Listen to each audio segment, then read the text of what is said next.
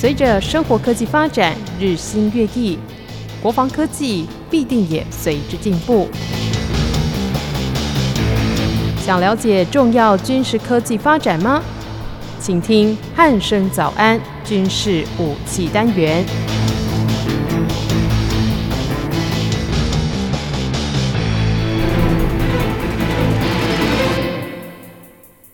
汉声的听众朋友，大家好，欢迎收听今天的军事武器单元，我是景瑜。今天我们的来宾是全球防卫杂志的主编陈国民先生，国民哥好。主持人好，各位听众大家好。是今天呢，一样要透过几则的军事新闻呢，来跟听众朋友分享。那今天呢，都是以空军为主哦。那第一个呢，就是在十一月十八号，蔡英文总统呢就主持我们空军 F 十六 V Block 20型机性能提升接装典礼，那蔡总统在致辞的时候呢，他感谢专案研发人员的辛劳。那他也说，这次接装呢，具有台美友谊在进展、台湾航太科技在提升以及国防战力更坚强这三种的重要意义。那也为我国推动国防自主跟提升防卫作战能力立下了全新的里程碑。那对于我们 F 十六 V 的成军，那想请教国民哥，就是请您来跟我们呃分析一下，就是这一次的 F 十六 V 呢，到底性能提升实际上是有哪些呢？嗯、我们先来看哦，就台湾空军用的 F 十六机队哈，是差不多在早在哈呃二十年前所谓的凤凰专案中哈慢慢引进的。那当时候呢哈，其实。空军操作了 F 五跟 F 一零四哈这种战机，那基本上来讲服役比较久，那其实需要做汰换哦，所以那个时候呢，除了我们自己研发的 IDF 战机之外，哎，其实也向呢法国采购了幻象两千机队。那美国呢，就在一九九零年代的时候，哎，也看到说啊，原来呃法国可以卖战机给台湾哦，于是美国也宣布说哦，其实要提供哈 F 十六战机给台湾哈做。呃，性能提升啊，跟空军换装就好。所以其实当时候哈，在二十年前，空军呢一次 切装了 F 十六、幻象两千哦，跟 IDF 这三型主力战机。那这三型主力战机大概呢服役了二十多年。那在这个凤凰专案底下呢，当初啦引进了啊一百四十四架哈的相关的 F 十六哈战机。那你我们可以算算看啊，在这二十几年呢，说真的哈，就我们按照一般的汽车来看，我们的一般汽车大概五年哈，甚至有人快要两三年就换嘛。那战机呢，基本上讲哈，它是比较贵的物品啊，所以其实呃，在服役一段的时间哈，它会经过哦性能提升啊，或者是说呃加改装配备哈，甚至换了新的发动机哦、移电系统等等等哈，用这种方式呢来延伸哦战机的使用寿限哦，因为哦。现代化的战机哦，一架都动辄哈都有三千万、四千万美元。我们这样来说啦，就一架战机哦，大概几亿、几亿的台币哈，在购买，在购买的时候呢，其实哦不只是这样哦，呃每一次的战机出勤哈，不管是油料费啦，还有是人员的训练费用等等等哦，加总起来哈，其实战机的筹货跟人员训练是呃可能是各军人来讲是比较昂贵的一种装备，所以其实。啊，必须透过哈性能提升哈来延伸哦它的服役人寿限哦，这个是世界各国空军啊都一样，其实我们的空军也一样。那我们就直接切入重点，说当哈这个空军已经宣布说啊，我们接装哈这个 F 十六 B 战机之后呢，会有什么样的呃性能提升？我们先来讲说哈啊里面有什么装备会替换。第一个当然就是所谓的 ASEA 雷达哈，那。这种雷达哈，基本上来讲哈，是用电子扫描波束啊取代哈过往的哈雷达，我们叫机械扫描模式。那它有什么好处呢？第一个就是说，呃，机件呢呃比较不容易损毁啊。那第二个好处就是说，其实呃任何装备哈，其实军方的任何装备哈，它的不管是新接装或是说呃性能提升哦，它的目的很简单啊，就是说呃就以雷达来讲哈，第一个哈。它的探测距离哈会变得比较远。那第二点的话，呃，就是说，诶，它的灵敏度哈会比较好。那第三点的话，就是它的故障率哈，相较于过往的机械式雷达哈，会比较不容易故障。所以其实不管是效率啦、寿命，还是说探测距离，甚至哈，呃，分辨目标的能力哦，都较哈以前强大哈。那这个部分呢，其实很多啊评论都已经探讨过，说未来我们呢或许哈可以用 F 十六 B 哈来对抗中国的匿踪战机啊，比如说哦他们号称的歼二十，或者说呃即将服役的哈歼三十五哈这种所谓匿踪战机，或许哈比较有大的机会呢哦可以探测得到，这个是呃所谓的 ASEA 雷达哈这种好处。那当然我们不要忘记了，其实中国方面也在研制哈自己的这种所谓 ASEA 雷达，所以其实届时呃两方呢可能哈都会操作同样的呃系统的雷达。啊，不是说型号一样，就是说它的原理的构造哈，都是 ASEA 雷达。那有没有办法取胜，就取决于哈飞行员的战绩哈跟哦飞弹的一些性能，这个是后话。那嗯，我们来看说，呃，这个 F 十六 B 哈配备的另外一个就是所谓的联合头盔瞄准系统。这个所谓的头盔瞄准系统啊，必须哈从以前讲起。那以前我们在看到二次大战的时候哈，好到现在有一些部分的飞机一样，就教官节一样，哎，就是。飞行员在操作飞机的时候，哎，好像必须要低头啊，看一下仪表板呃一些所显示的飞行数据哈，比如说飞行的速度哦、高度啊、空速啦、哦、方位管的那种这些呢，呃，相关的飞行资讯呢，过往哦都是透过仪表板哦来显示给哦飞行员看，所以呃那个时候的飞行员，至少二次大战啊到冷战初期哈，基本上飞行员就是哎边看边飞哈，就是说他要低头哈三步时然后看一下哎。这个飞行资讯呢，显示什么飞行资讯，然后呢，呃，飞行员可以及时做修正。这个是我们叫仪表板的时代。嗯、那到了后面呢，进化到所谓的抬头显示器。所谓的抬头显示器啊，就是说，哎，呃，我们刚刚就是说把这些所谓飞行资讯呢，哎，投影到哈，显示到呃座舱上。哦，座舱上有一个叫抬头显示的地方哦，让飞行员呢可以不用低头去看仪表，就可以在抬头显示器上说看到所有的飞行资讯，然后看可以做及时修正。哦，但是。这还是不够快速，所以不够快速，就是说，哎，其实飞行员呢还是必须呢盯着哦这个飞机战机座舱前面的抬头显示器来看看飞行资讯。那有没有可能说，哎，在飞行头盔之内呢，整合呃相关的飞行资讯给飞行员知道？没有错哈，这个就是所谓的联合头盔系统的目的，就是说，哎，其实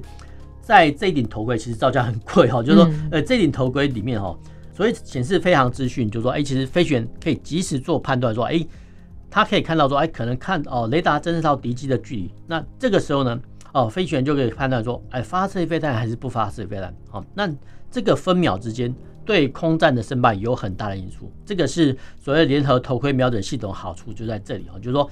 呃，所有新闻就讲说，哎，其实现在飞行员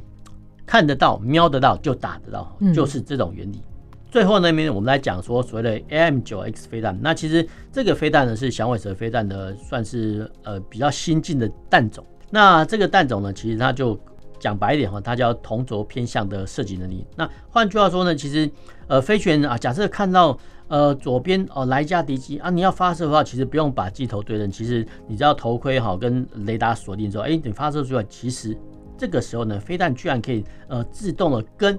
卡通或电影一样自动的转弯，哦，这个能力说真的是蛮神奇的啦，哦，所以其实我们最后来看呢，其实还有所谓的最重要一点，我们先先不讲哈，狙击手征召假装，我们要特别注意的是所谓的自动防撞系统。那前些日子哈，不是我们的战机失事嘛？这个时候呢，哦，透过性能提升计划呢，哎，加装哈这个所谓的自动防撞系统。那这个自动防撞系统哈，就是很简单，就是说，哎，其实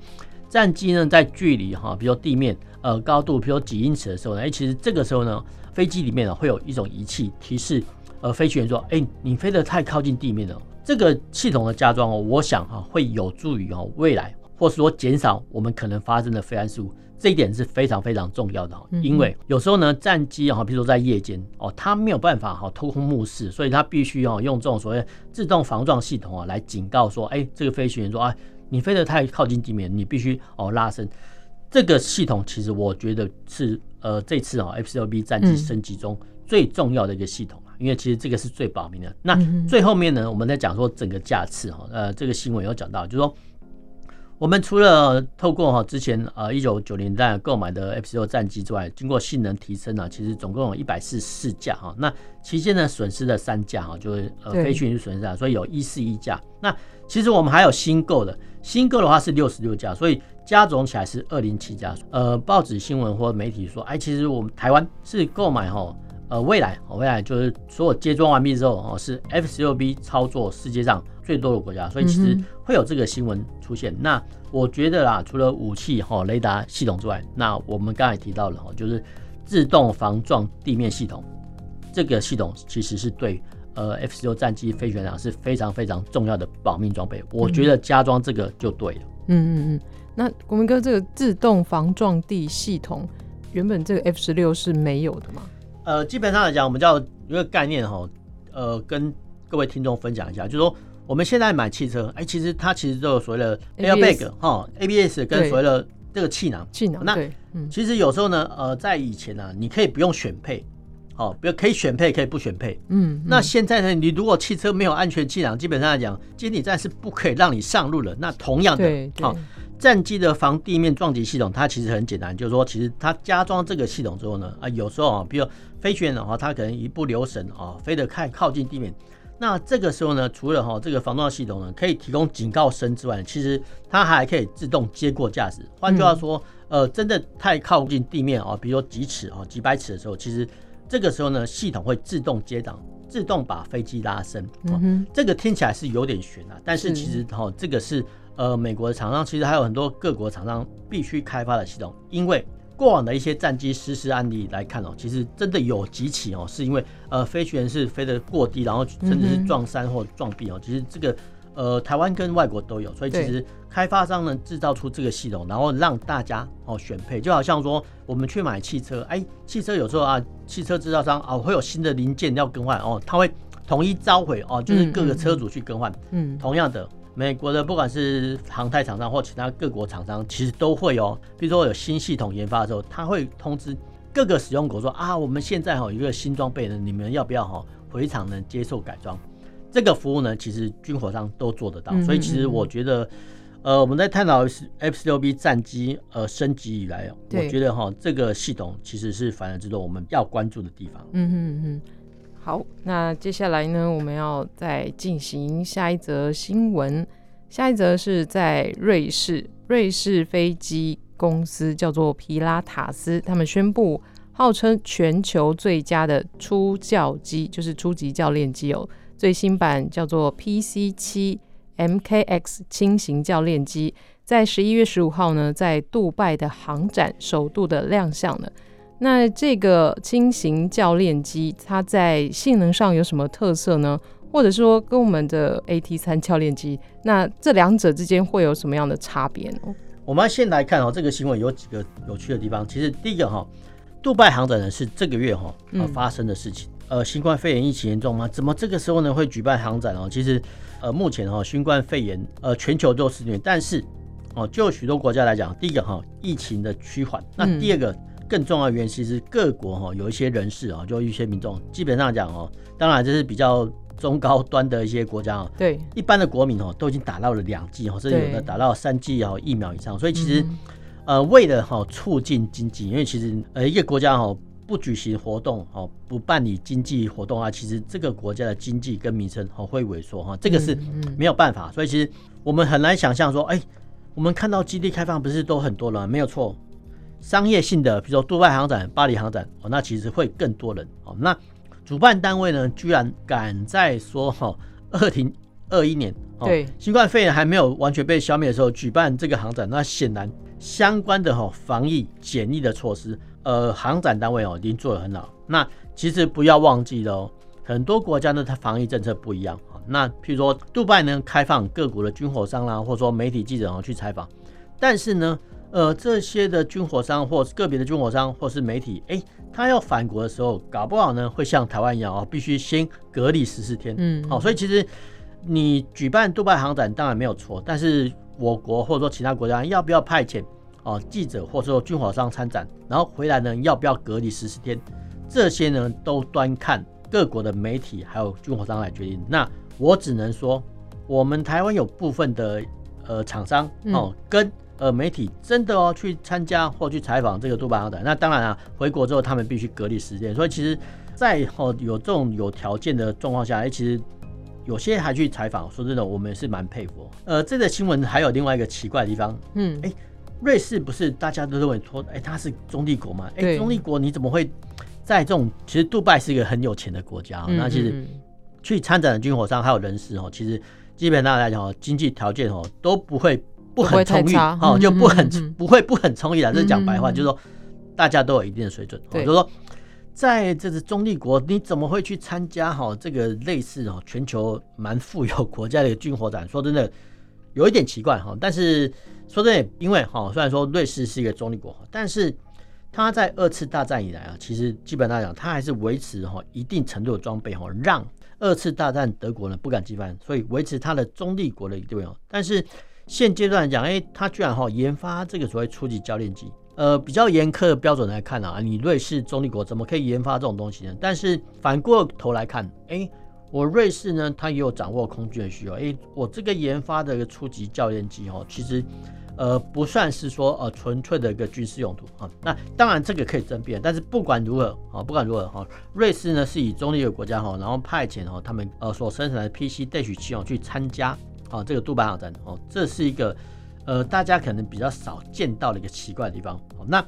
我们来看看哦，呃这个所谓的 PC-7 哦这个教练机哦，那这个教练机的话其实哦内装哦一样。呃，现代化的一些战机哈，或者说教练机，其实他们都装有所谓玻璃座舱。那一样哦，里面这个 PC-7 哦，那里面的配备哈，呃，三个彩色荧幕，那基本上来讲是一大两小哈。我们在第一节哈已经讲过说，其实现代化的教练机也会跟进时代脚步哈，然后换装哈这种类似的玻璃座舱系统。那哎、欸，为什么要这种所谓初级教练机哦？那呃，我们虽然说是个立体动物，但是一旦呢，哦，你把人类哈带到天上，然后叫你操作物体，说真的，这个实际上跟你在课堂学习到的飞航知识呢是完全不相关的。所以不相关的说，比如说我们在室内课程，其实各国飞行员都会学到说，呃，飞航的知识啊，飞航的技巧啊，甚至还有笔试啊、口试啊等等等。但是哈，但是。呃，这些实际操作部分啊，比如说你如何去操纵飞机，就算呢，呃，你在室内课程哦都得到满分，但是呢，一旦呢你进入到了飞机里面去操控的时候，可能哦就会手忙脚乱啊，甚至哦会有不一样的感觉，那甚至呢会造成哦你操作飞机失当。所以其实初级教练机的目的呢，就是在提供这些哈，算是说玩训啊，当然是室内课程哦，边玩训哈边操作，就说。这些边玩训或者半玩训的飞行员呢，提供他们一个实作的机会。那实作的机会呢，会有什么不一样？有哦，那我们讲白一点说，哎，其实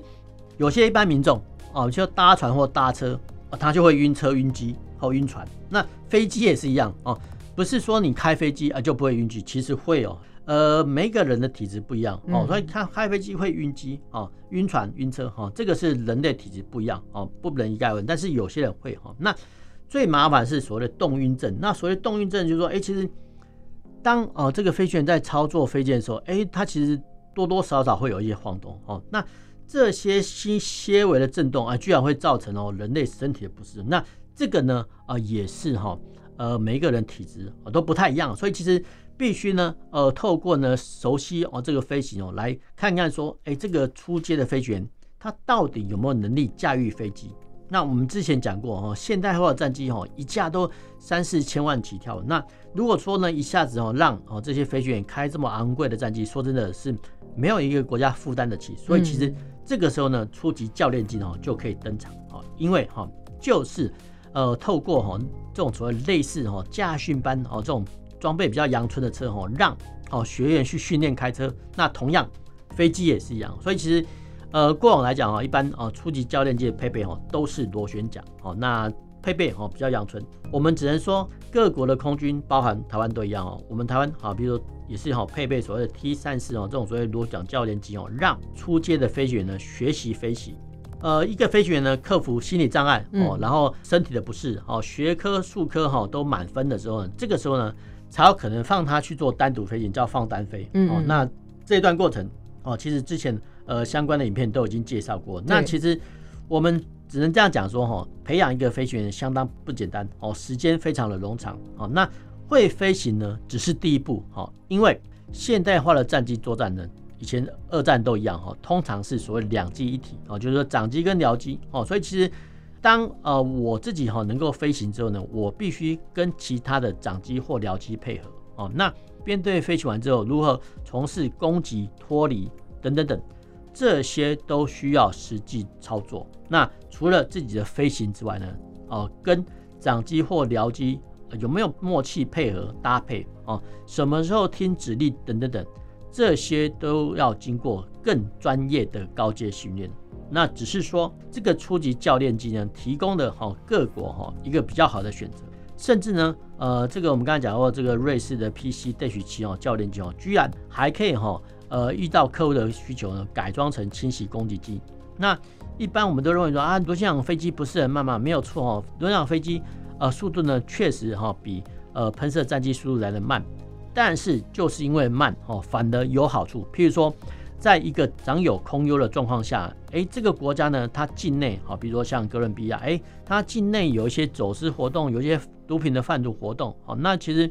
哥伦比亚政府军呢，如果要用哈空军来巡逻，当然是用这种所谓慢速机哦，哎，慢慢的哈维持在天空上哈有巡逻机的样子哦。然后你说不管是查缉走私也好，或者威逼哈这些毒枭走私分子都好哦，那这个时候呢速度慢哦，然后滞空时间长，就停留在空中的时间越长。反而对哈呃政府军来讲是最有利的，所以其实在这则新闻我们看到说哦，其实呃瑞士的生产的这架轻型的教练机，除了提供哈各国飞行员呃空军呃有一个多的一个选择之外，哎，其实它也可以根据客户的需求改装成对地攻击型哦，所以其实呃生产教练机呢呃它有它的好处啦。这个新闻哈我们可以从好瑞士。呃，派遣 PC 七教练机哦，参加哦，杜拜航航展中看得出来。嗯，那刚刚国民哥你有提到两机一体，还有长机跟僚机，这边可以请国民哥再解释一下吗？其实哦，我不太了解。补充一下哦，所以长机僚机哈，就是说。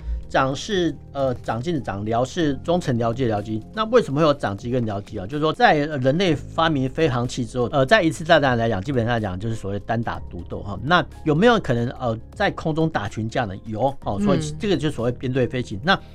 后面呢，经过一次大战跟二次大战验证哦，呃，人类发现说，啊，其实最起码哦，你必须要透过两架战机哈当做一组。好，那呃，所谓的长机呢，负责攻击跟侦察；那后面的僚机呢，负责哈掩护哦，长机的后方的可能被敌方的攻击的点。哦，譬如说，我如果说一架飞机呢从事攻击的时候，哎，我后面呢搞不好又有敌机来跟踪哦，那这个时候呢，我的僚机呢就必须负责哈去清除哦或者对抗说呃对方来攻击的战机，然后让呃长机去从事攻击跟侦察。哦，所以其实。这个是两机编队呢，其实是现代空战的一个最基本的一个战斗单位，所以其实这个两机一体哦，基本上来讲是呃经过哈二次大战的洗礼，然后越战、韩战哈都已经见证过哦。其实飞行员单独一架出去其实是蛮危险的哦，因为其实呃各国空军都希望说你有去有回哈，不可能希望说你有去无回。那至少哦，至少两机一体长机跟僚机哦，至少僚机哈可以保护你。呃，长机后面的安全，让你去从事攻击任务的时候比较顺遂哦。所以其实，呃，我们常常看到说，哦，为什么两机一体还有编队飞行这么重要的道理，也是在这里。经过国民哥的解说呢，相信听众朋友应该也有初步的了解、进一步的认识了。好，那接下来呢，进行的这个新闻是在美国，在二零一九年九月十六号被美国空军正式命名为 T-7A 型红鹰式。这个红鹰式是高教机哦，这个是纪念二次大战美国陆军航空队飞翼塔斯基奇飞行员的贡献。那是由波音以及瑞典绅宝公司合作研制的新一代高级教练机。那也是应应美国空军未来的战机跟轰炸机飞行机组员训练的需求，专门研发的新型喷射教练机。那对于这个，来，我们请国民哥来跟听众朋友介绍一下 T-7A 红鹰高教机。呃，我们刚才上一节哈讲到所谓初级教练机，对、嗯，那这次呢哈，我们讲到所谓高级教练机。重整来讲哈，就是说，当一个民众哈要成为战斗机飞行员之前呢，他必须经历哦初级教练机、高级教练机啊。你都完训之后呢，才有可能哦让你去战斗单位服役哦。那战斗单位服役的话就，就呃遵照哦就相关的服役年限规定。所以其实要培养一个飞行员哦，可能是比如说呃几年的时间，然后耗费的成本哦，基本上就是我们台语讲说一来一去，就是说你要花费哈整个教育资源至少都要上亿台币以上哦，才有可能哦造就出一个飞行员哦。那现阶段来讲哦，其实各国都一样哦。我们之前也讲过，现在小朋友都沉迷所谓的三 C 产品哦，光是眼睛视力的部分，其实就会刷掉呢一大堆人哦。所以其实各国现在空军哦培养一个战斗机飞行员，说真的是相当不容易哦。不仅是时间很长，而且呢耗费的成本哦，可能是我们无法想象的哦。那我们来回到说这个新闻，就是红鹰式高教机哈。那这个所谓的高级教练机哦，是呃美国哈用来取代哈 T 三十八这个教练机。其实，在一九九零年代哦，其实就已经提出来。那到二零零三年哦，呃才有规划。当时候呢，计划代号叫波音 TX 哦。那 X 通常就是表示在计划中一个机种。那二零零三年就开始规划，哎，居然到了二零一八年哈才得标。那陆陆续续哦，二零二一年才换装。所以其实。整个时程哦，你看哦，从二零零三到二零二一，居然哦，连美国空军哦都呃原本就想说，哎，用新的教练机哦来替换 T 三十八教练机哦，这个历程居然经过了十八年哦，十八年呢，所以其实虽然说哈，美国空军还有其他军种的飞机都还可以用，还可以飞哈，但是新一代的战机哦慢慢推陈出来哦，那新的装备、新的配备呢，飞行员要能不能适合，说真的还在未定之天。那这个时候呢，帮空军呢。准备一些呃新的高教机就有必要哦，只是说我们说，哎，我们看到说，居然哦，连美国空军哦都已经耗费了十八年哦，才把新的高教机换装哦，所以其实我们也不用怪说啊，为什么这个飞机的换装时间这么长哦，连美国空军哦都要那么长的时间，所以其实有时候呢，我们看到国内新闻好像也不太能责怪军方或是说我们的汉翔啊，这个可能是呃飞扬器一个特征哦，它就是呃换装的时间很长哦，因为。其实飞机还可以飞啊，只是说，呃，新的配备加进来之后，哈啊，为了让哈这些新的飞行员有熟悉装备的机会，于是呢，有迫切哈采购新型教练机的时程的一个需求，哈，这个是各国皆然。第二个，我们在看到说，哎，这个新闻有个奇怪的地方，哈，居然是美国的波音跟瑞典的森宝，我们刚才也讲过哈，所谓的 SAAB 这两个国家哈，呃，共同生产，那一个。做生产哦，一个做组装哦，就是说呃，瑞典的公司负责生产，但是呢，组装的工作呢在美国哦，所以其实大众呢有一个想象，很难想象说，哎，波音跟空中巴士不是出产客机吗？但是波音呢，它也是一个美国很大的军火商。那瑞典的萨巴啊，森宝，我们叫森宝，那叫英文叫 SAAB，森宝不是一个名车吗？哦，没有错啊，其实瑞典森宝集团除了做汽车之外，它也是一个很大的一个军火商。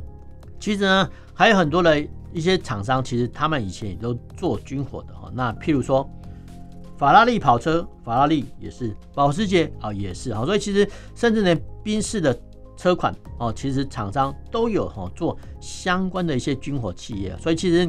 呃，不管是军火企业、军火厂商，还是说所谓的名车公司啊，其实在过往但甚至到现在哈，多多少少哈，他们的集团啊都会沾到哈，或者说有对军火。产业哈有所涉略哈，因为军火业的产值哈跟获利基本来讲哈是较呃汽车来讲数十倍哈甚至数百倍哈，加上哈现在的军火系统其实非常非常复杂，所以其实你生产部分的组件说真的不见得哈你就是完全的军火商，但是总是呢有碰到哈这个军火的业务，所以其实我们会觉得很奇怪啦，就是说生产汽车的厂商哎怎么会去生产呃类似的军用装备呢？其实多多少少会哈，其实。我国啊的部分厂商也是会。那我们再回过头来哈，看到这个所谓 T-7 哦 A 这个教练机哈，那这个教练机啊，其实它有一个特征啊，就是说它的垂直尾刺啊，就是说呃，我们叫垂直尾刺，就是飞机哈垂直上来的地方。那过往呢，通常是单一的垂直尾刺啊，譬如说我们的 F 十六战机跟幻线两舰哦，它只有单一的一个翼面。但是呢，这个 T-7A 哈，这个红鹰式教练机没有哈。它居然是双垂直尾刺，然后呈现一个 V 字形的状况。这个 V 字形的状况其实就是缩小版的。有人会这样说啊，其实你这个就是缩小版的 F 十八哦战机。这种设计呢有它的道理哈。比如说我们现在看到的美国的 F 二十二啦，或者说呃美国的 F 三十五联合攻击战机，还是说哈中国大陆所用的歼二十战机，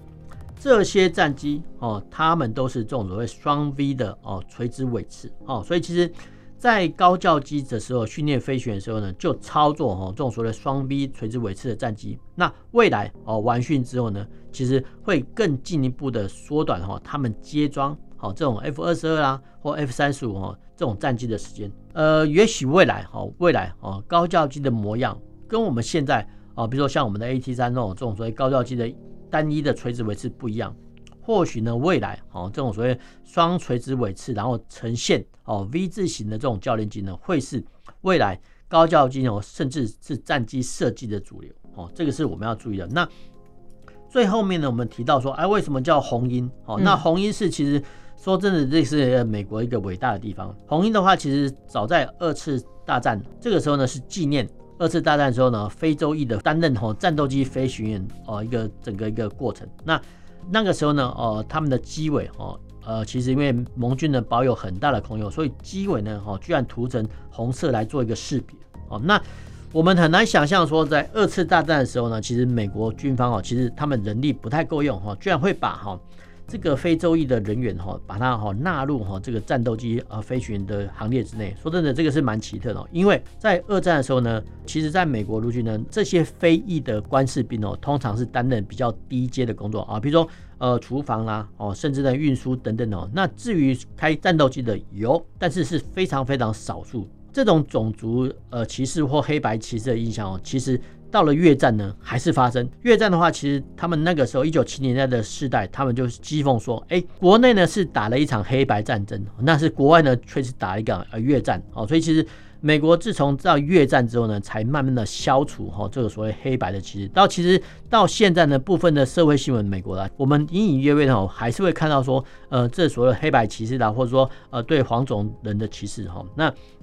我们很难想象说。美国的新一代的教练机哦，居然哦是用所谓红鹰式哦，直接哦呃用这种方式哦来点名说啊，其实呃美国呢其实也是很注重哈这种问题，然后甚至哈把把它当做哈一个教练机的名称，用这种方式来弭平哈所谓的黑白争议。那我觉得呃这个是民主国家哦处理哦境内哈境内哦多元族群的一个很好的方式。嗯。嗯那请教国民哥，T-7A 红鹰式高教机，那回看我国，我们也有一个新式的永鹰高教机，这个部分的话，我们是不是也有一样是有双 V 垂直尾翅吗？没有，我们红我们的我们的教练基本上就是比较传统的构型，是、哦、那传统构型，那其实。当初呢，其实这个是呃命名的时候，嗯，其实空军其实他们有一个特性哦，就是雄壮威武啊，比如说或是说猛禽的名字。对，之前呢有人讨论啊，勇鹰啊、老鹰啊或什么鹰都好，嗯，基本上来讲都是用呃猛禽的名字来做命名啊，比如说 F 十六呢，以前哦，以前它叫所谓战准，准出来就准备的，对，那准也是一种老鹰哦，所以其实不管是用动物名称啊，还是说猛禽的名称来命名都好哦，但是你很难想象说，哎。